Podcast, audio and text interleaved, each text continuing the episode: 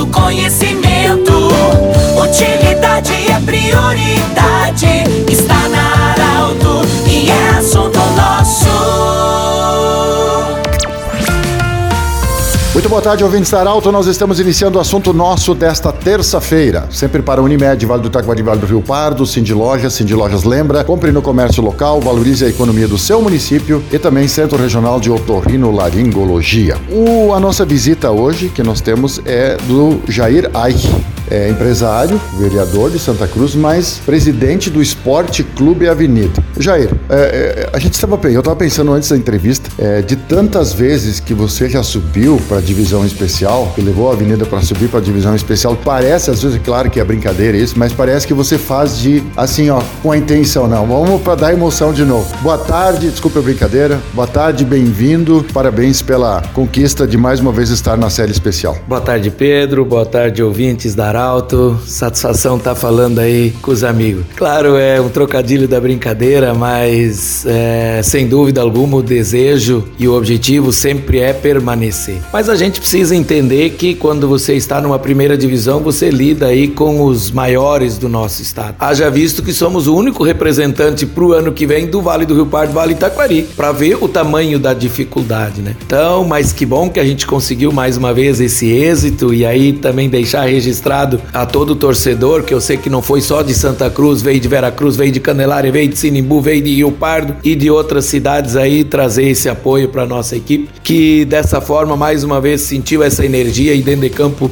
a equipe foi guerreira e mereceu chegar e classificar para a divisão especial para o ano 2023. Mas esperamos que agora que a gente consiga se organizar, porque vamos lançar aí desafios para o nosso torcedor, que ele venha esse pós-pandemia se somar à nossa equipe para que a gente possa já ir preparando um elenco. Claro que ainda temos a final para disputar, mas já ter também o torcedor esse sentimento de pertencimento, de continuar participando mesmo após a, a conquista, porque somente juntos e seremos mais fortes e teremos condições aí de montar uma equipe competitiva, não só para nos manter na primeira divisão, mas quem sabe aí repetir o feio de 2018, quando chegamos à semifinal do campeonato e aí sim garantindo já uma uma vaga para a Série Nacional, que esse sim é o passo que o clube precisa encaminhar para que a gente possa se estabelecer, assim como outras equipes do interior do nosso estado, num contexto melhor, evitando esse vai e vem para a primeira divisão. Tá certo que a equipe, Jair,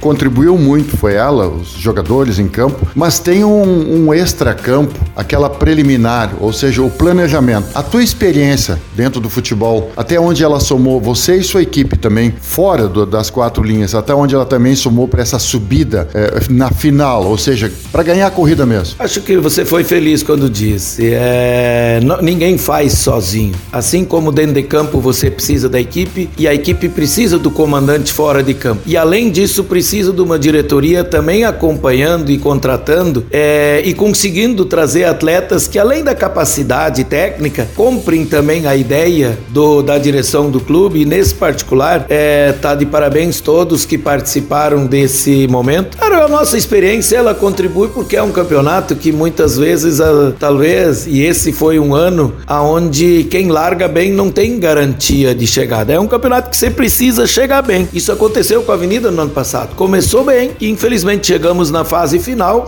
né, nesse momento e a gente não teve o êxito, porque chegamos aí com ausências importantes, seja por lesão e por punição na, na oportunidade, mas a história escreve quem vence. Então a Avenida se preparou ao longo do campeonato e foi evoluindo e melhorando, criando essa casca, como se diz no, no, no futebol, a fim de conseguir chegar, porque enfrentamos uma grande equipe. E isso só reforça que estávamos bem preparados e somente dessa forma conseguimos é, o objetivo. E eu enalteço nessa hora o que eu falo ao longo desses anos e a gente vem sempre trabalhando com dois focos principais. Primeiramente, ter a humildade de que você sabe que vai enfrentar uma grande equipe e o jogador a gente sempre pede que deixe tudo dentro de campo que ele pode, porque a vida é assim. Você precisa ser hoje melhor que foi ontem e amanhã melhor do que você for, uh, foi hoje. Então essa é a vida, a única maneira de você chegar. Então a gente sempre respeita todos os adversários que enfrentamos, mas também sabemos da nossa capacidade, da nossa qualidade. O elenco se mostrou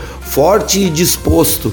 E por isso, nosso muito obrigado a todos, todos sem exceção, é, grupo de jogadores, comissão técnica, membros da diretoria e mais de uma maneira muito especial o torcedor, independente de que cidade, mas se fizeram presente ontem, eu tenho certeza que foram aquela vitamina, aquele gás a mais aí, porque a energia foi muito, muito grande dentro dos eucaliptos e o resultado é, deveria ser esse mesmo. Então tá de parabéns todos aí. Que vem o título agora. Agora vamos brigar pelo título, um pouco mais leve, mas não menos importante, em busca aí respeitando, como eu sempre digo agora, a equipe do, do esportivo, que também fez um, um, grande campeonato, meritório também a classificação deles. E agora vamos para um enfrentamento aonde a gente mais uma vez vai ter que se mobilizar e conseguir reunir as forças necessárias para alcançar esse título, que sempre é importante você colocar mais um troféu aí na galeria. Tudo bem, conversamos com o Jair Aik, presidente do Avenida, falando sobre essa conquista, a série especial do Gauchão de 2023. Do jeito que você sempre quis, esse programa estará em formato podcast em instantes na Arauto 957 também no Instagram. Grande abraço, até amanhã.